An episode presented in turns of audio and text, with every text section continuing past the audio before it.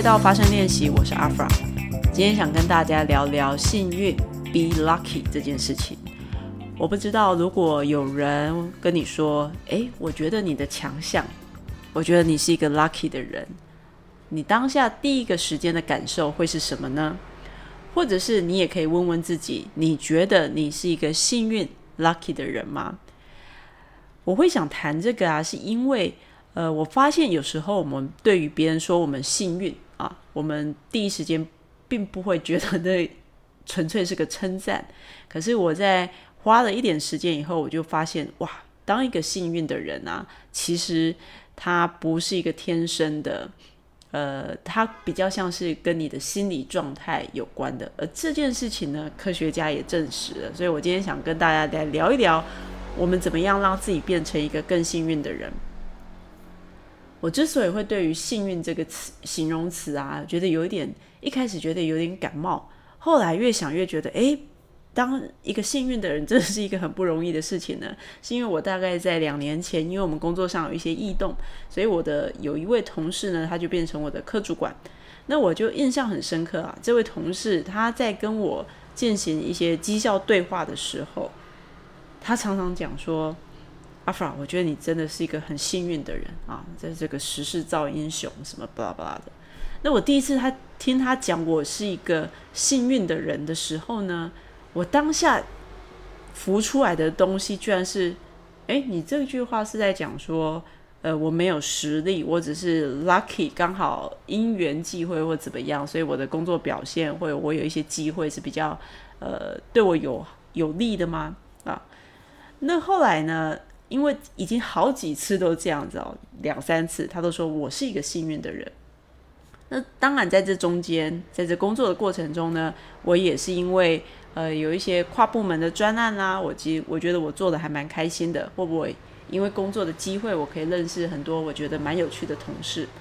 那我就会有一种感觉，我这位科主管他可能会觉得我就是因为呃一些时事呃时。就是一些 opportunity 的关系哈，或者是一些情境上因缘际会的关系，所以就算我的工作内容跟呃直接的业务没有创造业绩这件事情没有太大的关联，可是我手边的工作还是蛮重要的，还是很有贡献的啊。可是呢，我对于当你的主管跟你说，我觉得你就是幸运，其实这真的是有点，我觉得不是很好受。那我就开始思考，什么样的人他会觉得说，他会看别人，他只会觉得说，嗯，你是一个幸运的人啊。所以我在想，幸运跟努力之间到底有什么关联呢？所以我就呃上网去做了一些研究，那我就发现，哎，还真的有科学家，他蛮多科学家在研究幸运这件事情，就是。Be lucky 这件事情到底是纯粹的运气关系，还是说其实你真的可以创造自己的运气？那我今天就想跟大家分享几个科学上的发现。呃，有一些研究发现啊，好运就是你运气好不好这件事情，我们听起来就很像丢铜板啊，就是你丢到正面、反面都是五十五十 percent 的机会嘛。所以幸运，比如说我们去赌博赢了，这感觉跟几率有关。可是回到个人身上，一个人好不好运啊，其实跟一个人的心理状态还蛮有关联的。那我们再来仔细的研究，到底怎么样才能让自己变得更幸运？之前呢，我们来了解，我们透过一些呃心理学家的说明解释，来对于幸运这件事情哦有更多的理解。首先呢，我们可以从赌博这件事情来参透幸运。科学家就发现啊，像掷骰子游戏这种这种非常靠几率的啊，就是嗯，它没有一个定数的，没有一个 pattern 的。他们发现啊，如果有人连续掷骰子啊，在这种掷骰子啊，就是这种非常靠几率的游戏中，连续赢了两轮，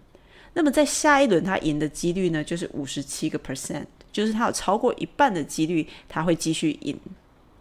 而相反的，如果一个人在掷骰子游戏或者就是这种靠几率的赌博游戏的时候，他连续输了两轮，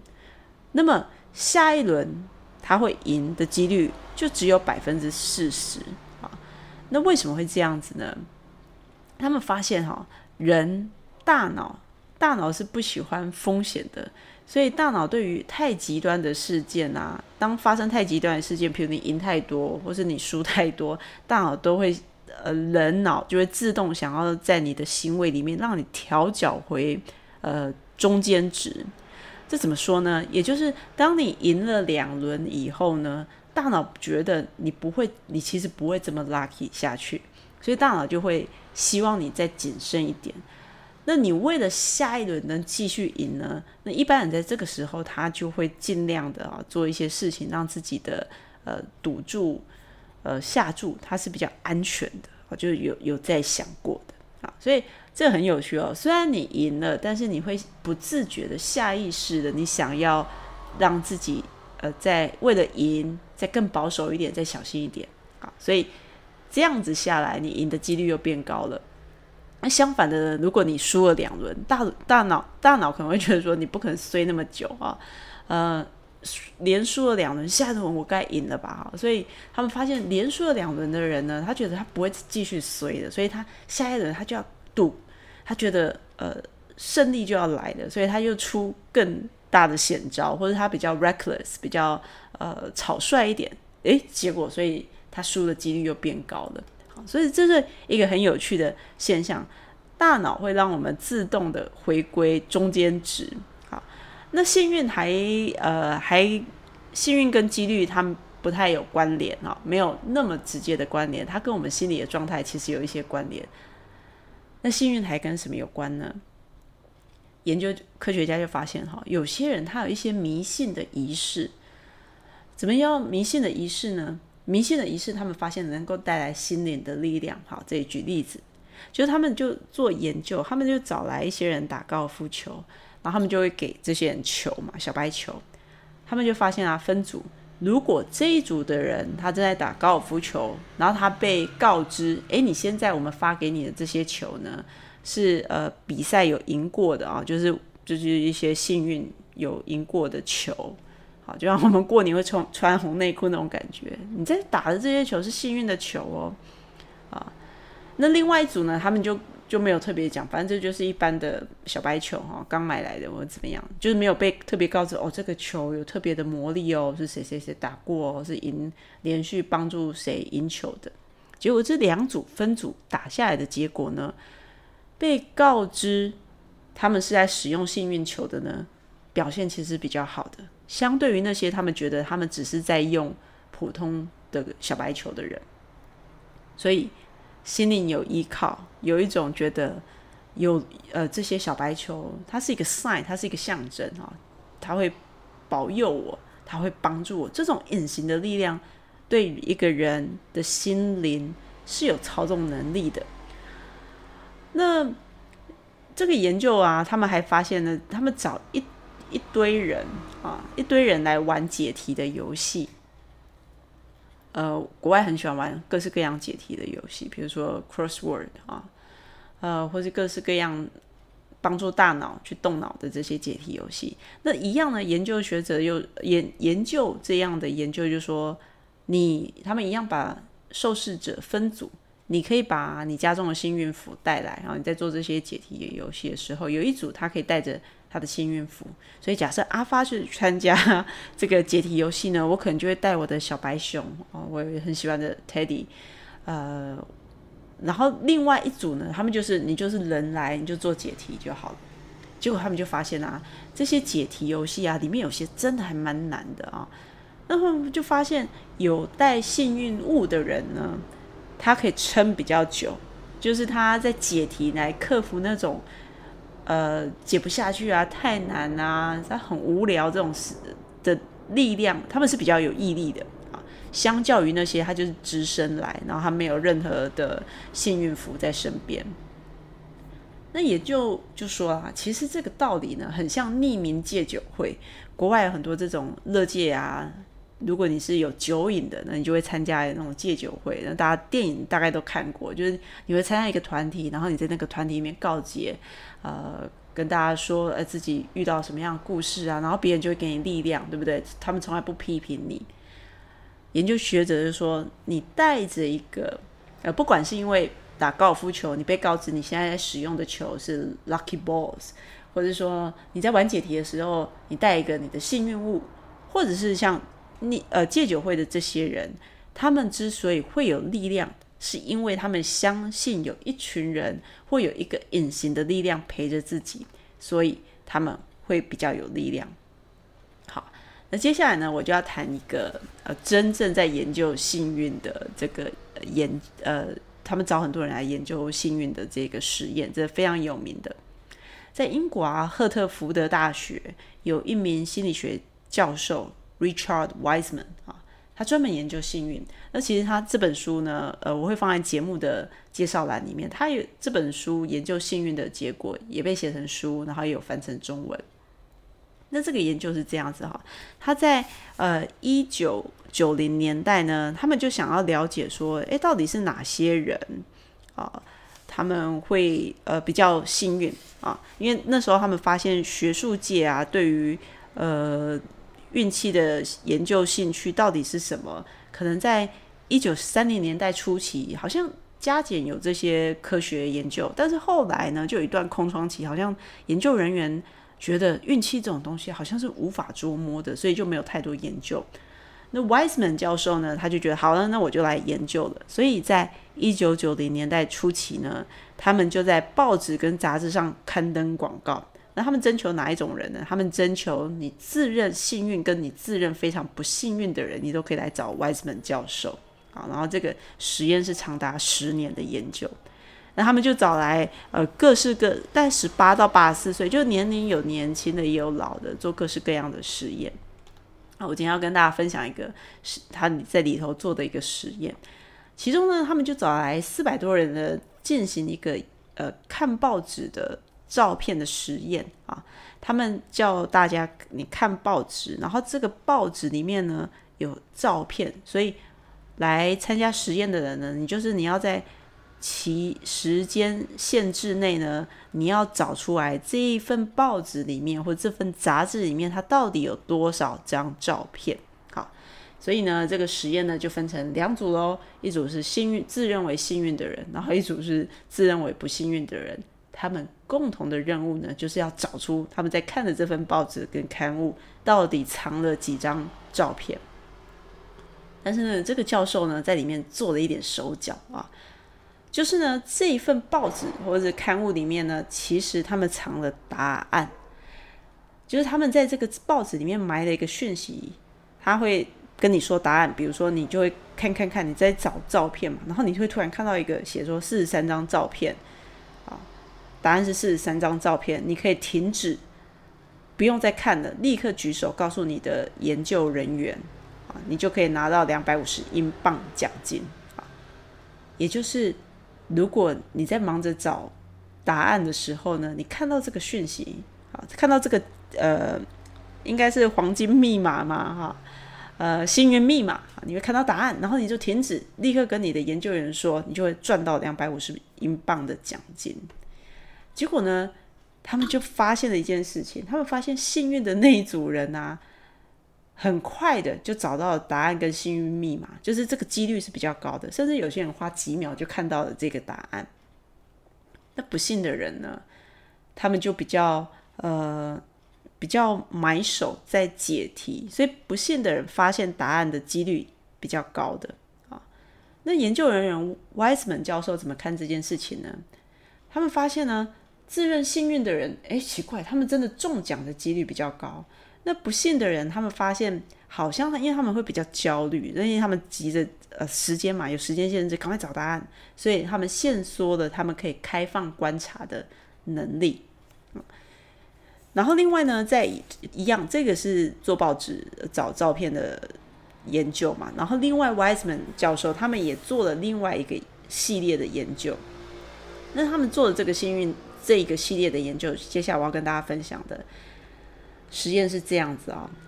他们把呃请受试者一样哦，分幸运跟不幸运的两组人来一间咖啡店，那他们就又埋了一个小心机，他们把五英镑的钱呐，就是放在这间咖啡店外面的路上，也就是说你来你经过你就会看到这个钱啊，你有机会看到这个钱，然后他们就要测试啊，幸运的这一组跟不幸运的这一组，他们看到钱，他们他们会不会看到钱？然后或者是他们看到钱会有什么样的反应？结果呢，他们就发现哈，举例哦，他们发现一位幸运的男子就是受试者啊，他们来看到钱，然后就把这个钱拿进去咖啡厅，然后呢，他在咖啡厅里面呢就看到一个。里面有个成功的商人，就两个人就搭讪起来。而这个商人呢，其实也是研究人员 Wiseman 教授他们私底下安排的。但总之呢，这个幸运的受试者他不知道嘛，所以他捡到的钱，然后他进了咖啡店，他跟这个商人就搭搭起话来了。结果呢，这个幸运的男子他就用刚才他捡到的这个咖啡请买咖啡请这个商人喝。也就是，如果他在不知情的状况下，他就是提供背给他一张五英镑的钱，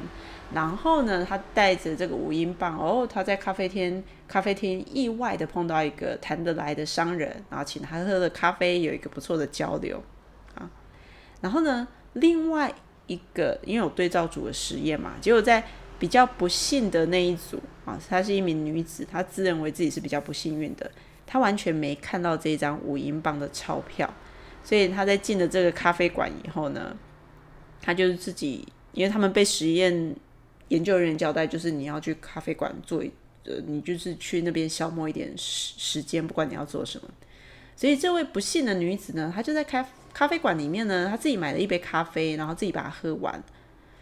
研究结束以后呢，呃，研究人员就问。分别问他们这个幸运的人跟不幸运的人过得怎么样啊？诶，早上的你们去咖啡馆，你觉得怎么样呢？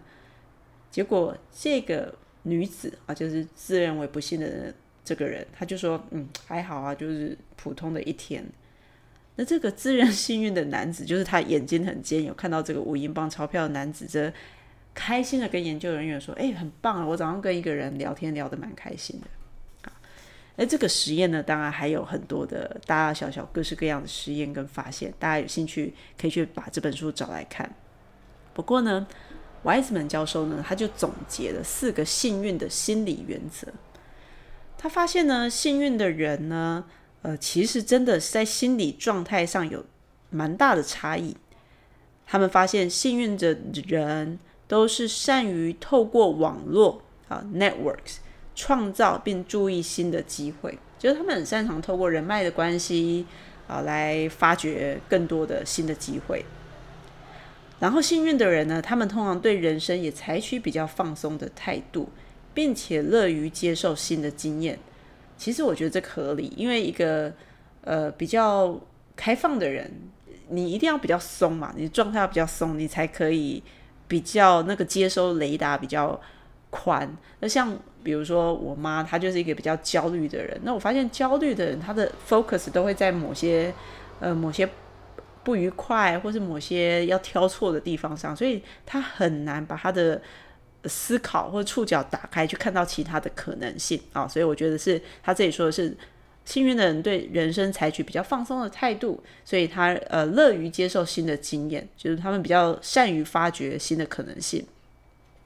另外呢，他们幸运的人在面对复杂和人生的重要问题时，他们往往会倾听自己的直觉和感受，啊，来做出更有效的决定。人生很难，我觉得我们人生常常要做很多的决定，包括我到底要不要去一个新的工作，我到底要不要跟呃这个人成家立业。呃，或有一个创业的机会来，我到底要不要把握啊？大大小小的选择，那他就发现幸运的人往往比较听自己的直觉跟感受。呃，我这几年的观察也发现，像我就是一个，我更早期前几年更严重，就是我做重大决定的时候，我会问身边很多人，因为我我觉得我的决定是要呃是最最有胜算的啊。我希望做出一个逻辑理性的决定，所以当我们很习惯去问别人怎么想这件事情的时候呢，其实我没有在问，我们没有在问自己，那你怎么想？你喜不喜欢？所以，我这几年也是在看我身边一些我觉得他们很 lucky 的朋友，那我发现他们在做一些重大决定的时候，他们会呃比较相信自己的直觉跟感受，而结果也都是好的。那呃，我在看国外一些在讲吸引力法则的书籍，这个有机会我们可以再另外讲。但基本上呢，他就说幸运的人，或者是你比较容易梦想成真的人，通常是 alignment，就是你内心的频率、你的状态，跟你想要的东西、你想抵达的状态是比较一致的，所以你比较可能达到。梦想成真，所以这个也合理啊。因为幸运的人他会听从自己的呃意见跟想法，是因为如果今天这个东西就是我要的，它能替我带来开心，我选择一个我 buy in 的的抉择，那的确啊，你结果可能会比较好的。而很多时候，我们常常选择了一个理性的，或是多数人会接受的，而我们没有相信我们的直觉。跟感受，也就是你做出了一个这个社会或你身边的人，多数人会觉得 make sense 的，但是它跟你内在是有冲突的，所以结果会好吗？我才不会。所以这里也有讲，幸运的人还是比较，呃，他们在面临重大的问题啦、重大的问题、复杂问题的时候，他们比较相信自己。所以我们刚才讲了两个幸运的人的特点，Wiseman 教授总结四个幸运的特点。我们刚才讲一个，就是擅长。呃，透过个人的 networks 发现并创造机会。第二个，他们在面临重大的决定的时候呢，他们倾听自己内心的直觉，去做出有效的决定。那第三点呢，幸运者他们通常比较乐观，也就是比较正面啦，就是他们会对于未来，他们是比较保持着很多比较正面的、比较激励的、比较鼓励的啊，所以他们比较。不腹黑，比较不会看衰很多事情，这个蛮合理的啊。倾向他们倾向保持正面的期待啊，所以有好的期待呢。这里心理学家都讲的，当你有好的期待呢，你的自我实现也比较可能会自我实现的预言也比较容易成真。那最后一点呢，幸运的人他们通常会保持比较弹性的态度啊，也就是。当他们发生衰事的时候，幸运的人也是会发生衰事的，他们会特别有弹性，所以他们会呃比较积极。他们谈碰到衰事的时候或厄运的时候呢，他们容易去想象说，OK，事情会变得有多糟糕，那我可以做些什么事情来处理这个问题。好，所以呢，呃，透过这个 Wiseman 的的实验，他总结的幸运的人。有这四个特质，然后最后呢，他们研究结果不是只停在这里哦，他们最后集结了一批自认为幸运跟不幸的人啊，就也就是实验的两组，不管你幸运或不幸运，然后他们再把他们纠纠结起来哈，再做一组实验，就是他们在一段时间要求他们每天进行一连串的练习啊。做什么样的练习呢？就他们要求这些人每天花几分钟，然后去想，把重点放在他们生命中蛮积极的事情啊，呃，就是去练习把自己的观点放在生命中比较积极正面的事情。然后他要求这些人呢，要多别和别人聊天接触，然后练习用更放松的态度来面对人生。所以这个实验做了几个。月就是他想看看这些人，不管你是幸运或不幸运的，你透过这样的练习，就是积极的把自己的 focus 放在比较正面的事情，然后练习比较放松，结果会怎么样？就经过几个月以后呢，Wiseman 教授跟他的团队，他就评估了这些人的生活，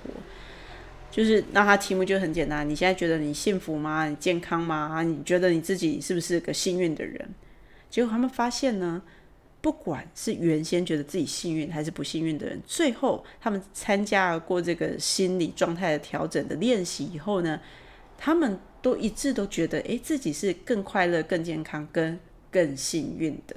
所以呢，Wiseman 教授就总结了一个呃想法啊，总结一个立场，就是说，如果你可以改变你的想法跟行为。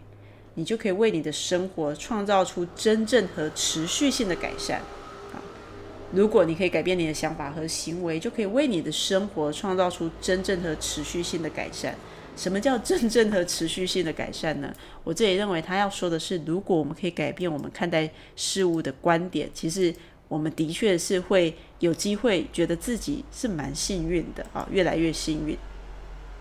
那当我搜集了这一些研究报告来看的时候呢，我突然理解了为什么我这个同事会觉得我很幸运。呃，因为依照我对我这个同事的了解呢，他是一个比较看事情，因为他蛮聪明的，所以他看事情习惯去有一种去 debug 的习惯，就是看事情他会先看哪边可能会出错啊，然后这个人他讲这句话，他的他的意图可能是怎么样，就很多脑补。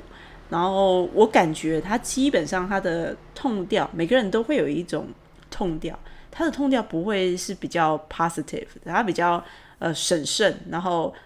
呃聪明，然后容易去看别人比较不对不应该的事情。那我就在想啊，如果我跟他说我不是幸运，我只是个性比你好，或者是怎样，他会不会生气？但是呃，其实我想讲的是说。我常常看到这样的人，当我们去觉得别人幸运的时候，肯定是某个下意识会觉得自己没有那么的 lucky。可是我们要怎么样让自己变得更 lucky 呢？其实我自己在自己的练习，我发现我每天，呃，我会花一点点时间，然后在我一个笔记本里面会写下，诶，今天有哪些事情让我觉得蛮开心、蛮感激的啊？那个感激可能是包括今天。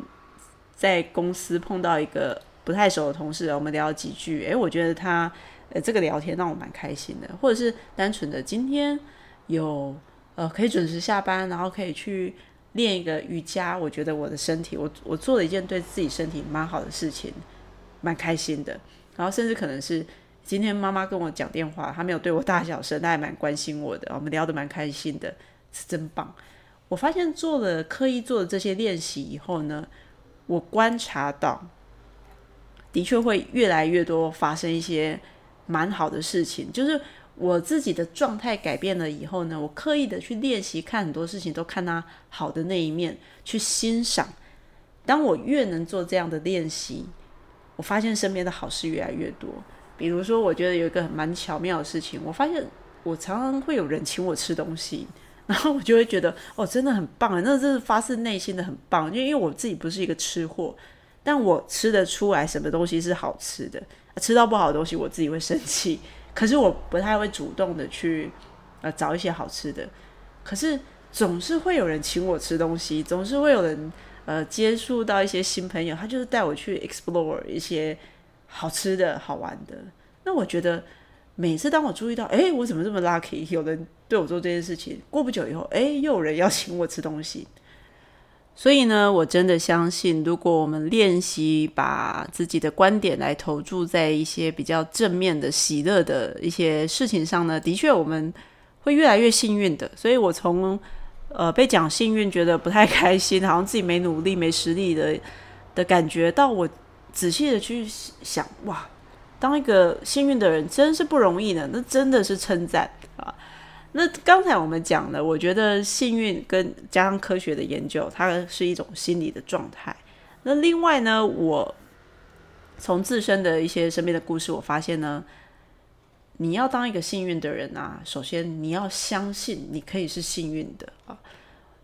我就发现这世界上有很多好东西，但是知道怎么争取或是敢争取的人其实很少。所以，如果你相信你可以得到你要的东西，你也敢去做一些事情的人呢，其实胜算还蛮大的。那我这里就跟大家简单的分享三个小故事。我有一个同事呢，他之前在微软上班，那他负责他的专案，他会负责需要征实习生。结果呢，我同事就发现一个有趣的现象。他们的单位收到很多排名前几大的国立大学或资工相关科系的学生的申请书，可以理解嘛？哦，好学校，然后又资工系的，然后去微软很合理。但是呢，他们是很少看到私立大学或者是非理工相关科系的这种呃申请书。我们也可以理解，因为微软听起来就是一个 IT 相关的，诶，跟文科可能没有关系啊。那私立大学可能你下意识的，我们会觉得微软它要成绩很好的，它不一定会要我这种私立大学排名不是很好的人。可是呢，偏偏我同事呢，他就是总是会录取一些他觉得蛮有潜力的，但是这些实习生他不一定是念电脑相关科系的。而这些学生在被录取之后呢，总是会在某一天问我这个同事啊，诶，那你当初怎么会录用我的？那我同事呢，跟他们聊以后才发现呢，其实很多私立学校或者是非理工科系的学生，他们要不呢就是不知道微软有真才讯息，要不呢他们就是自以为自以为哦，他们根本不可能被选上，所以他们连去填表。投履历的起心动念都没有，所以这些投的人，就算他不是呃国立大学，然后他可能也是非自工科系的，因为他做了这件事情，所以他有机会。第二个故事啊，十万块的游学奖金乏人问津。这个是故事这样的，我有一个学姐，她在我的呃母校教书，大学母校教书，那。系上呢就有杰出校友捐了一笔钱，他们愿意，这是几年前的事情啊，因为现在 COVID nineteen 不能出国。总之呢，就是杰出校友捐了一笔钱，愿意在暑假期间送一位外文系的学生到英国剑桥语言进修四个星期。好，英国剑桥哦，送你去进修，然后呢，四个星期一个月包吃包住。我听到的时候，我跟学姐说：“哦，天啊，太爽了！这个怎么样？一定很多人申请，对不对？因为我真的好喜欢有人拿钱请我出国工作。那这样的好康怎么有可能错过呢？可是呢，我就印象很深刻。那次的对话，学姐就跟我说：没有哦，这笔奖金现在还在那边哈，这样一块肥美的肉挂在肉摊上，被冷风吹，还没有没有人来送申请书。”那这个学姐就觉得很奇怪，因为她在系上教书，她就私底下了解，他就发现啊，哦，很多学生觉得我为了拿那十万块啊，这这个送你去游学这个专案大概十万块，我为了拿这十万块的奖学金啊，我还要去填申请单，我还要去写一篇动人的英文履历，然后我还要写这个英文作文啊，真是他妈的累人。然后呢，重点是这些学生想说啊，算了，这一个月的游学钱家里也不是出不起，好，所以就这个高额奖学金那时候就在那边就晃在那边，好像也没有人去申请。我那时候听的就是流口水，我就觉得哇，我如果回到十八岁，我应该趁这些家境不错的同学在 K 歌狂欢的时候，然后再跟学伴抽机车钥匙的时候呢。我就应该很有心机的，赶快去写我的英文 CV 啊，这样我就有机会来抱走这个奖学金。但是我后来想一下，我在大学的时候，我有常去注意这些免费的讯息吗？诶，好像没有。我自己也是一个蛮封闭的人啊，所以呃，不会张大眼睛的去看这些呃可能的机会、可能的奖金。好，这是第二个故事。第三个故事要来了。也大概是一阵子前，我们公司的 HR 他就在张贴出公告啊，就是为了奖励各部门学习的风气呢，他就定在只要在年底前啊，你完成一些线上学习的课程，然后你提供证明，你就可以拿到一些奖。也就是说，你只要愿意去跟 HR 证明我是有积极的学习哦，我上线上课程哦，你就有机会去抽奖。那普奖是什么呢？普奖是四百克的星巴克随行卡啊。那比较那大一点的奖项呢？大奖就是你可以抽中三千六百块的线上课程奖金啊，三千六百块啊，现金哦。那最后的大奖就是 Hero 一套英文课程。那这个公告呢，就每层楼都贴在每层楼的影印室，也就是说，你只要进进出出去印一些东西，你就会看到。我第一次看到这个公告的时候呢，我心头小鹿一撞，想说：“哎呦，可以哦！反正我本来就是一个蛮喜欢学习的人，那我有看一些线上课程，我只要提供证明，拿到一张四百元随行卡，应该不是问题吧？哦，可是呢，我就是这样想，我没有真的去做任何的事情。那一眨眼呢，几个月就过了哦。那随着这个 deadline 要到期了，那我又有一次，我又到影印机去看到那张公告。我就很印象很清楚，我心里有一个像走马灯在那边轮播，就是我看着这个呃线上学习的一些抽奖，我想要，可是我内心有一些声音在跟我说，其实你不需要。那我内心出现哪些声音呢？我就印象很深刻啊，我内心有这样的 OS：第一个，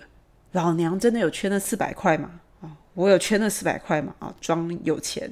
另外一个 OS 是啊，万一我忘了在期限前申请就没戏了啊。这很多人可能有，就是你连事情连做都还没做，你就开始跟自己说这不可能。另外一个 OS 就是哦，三千六的奖金好诱人哦，可是我平常没有什么偏财运，我抽奖运都不好，我连发票都中不了，又是一个自怨自艾。那很快的呢，就是时间就来到了这个年底，就是这个奖要结束的前。那有一天呢，我又走进这个营业室，我就盯着这张奖励海报。那我记得很清楚啊，因为那天我印的东西比较多，所以我在待在那个营业室比较久。然后心里就有一个 OS 啊，心情的走马灯突然插播的一个声音，那个声音真的讲的就是你连试都没试，真的是一个蛮清楚的声音，你连试都没试。然后那一刻，我觉得我好像收到妈祖婆的提醒，提真的提醒我，这世界上有很多好东西，但我经常以为跟自己无关，然后我也不愿意努力的去付出相对应的代价，所以我跟这些好东西就真的没有关系的。所以呢，那一刻我就是一个浪子回头的人，我还记得我就是。隐隐的下了一个决心，然后我回家以后，我就把看到一半的线上课程都看完了，然后我就申请了学习证明，就是我在期限前就完成了这些申请的事情，所以就这样，我不只有四百块的星巴克卡片呢，呃，我就拿到了，我还抽中了三千六百块的学习奖金，所以这件事情呢，它虽然是一个很微小的事情。但是刚才跟大家分享这三个故事，还有更前面这个呃心理学者的研究，我就发现啊，要让自己 lucky，你必须是一个愿意天线打开的人啊，你放松，天线打开，你才有可能注意到有这么多的机会。但除了天线打开啊，我觉得更重要的是，这世界上真的有很多好的东西，我们每个人都可以是幸运的人。但重点是，我们要愿意。跨越那个隐形的心理障碍，就是那些隐形的心理障碍，包括哦，我可能没机会吧，啊，其实拿到也没拿到也还好啦，啊，我太忙了，我太懒了，我没有没时间去做这些事情。终究的问题是，你愿意相信你是一个幸运的人吗？你愿意有胆识的去争取吗？有胆识听起来这件事情好像很气势磅礴，但是其实白话说起来就是要敢要敢行动。敢坚持到底而已，所以呢，今天就是跟大家分享幸运这件事情。呃，我不知道你觉得自己是不是一个幸运的人，但是如果可以，我相信我们都可以透过练习，然后透过一些心态上的转换，然后真的回到你的生活中去观察，你是不是变得越来越幸运，越来越容易心想事成。如果愿意的话，你也可以写信告诉我你对于幸运的想法。那就这样，谢谢你的收听这集节目，也欢迎你帮我的节目评分留言，让我知道你的想法。那我们就下一集节目见喽。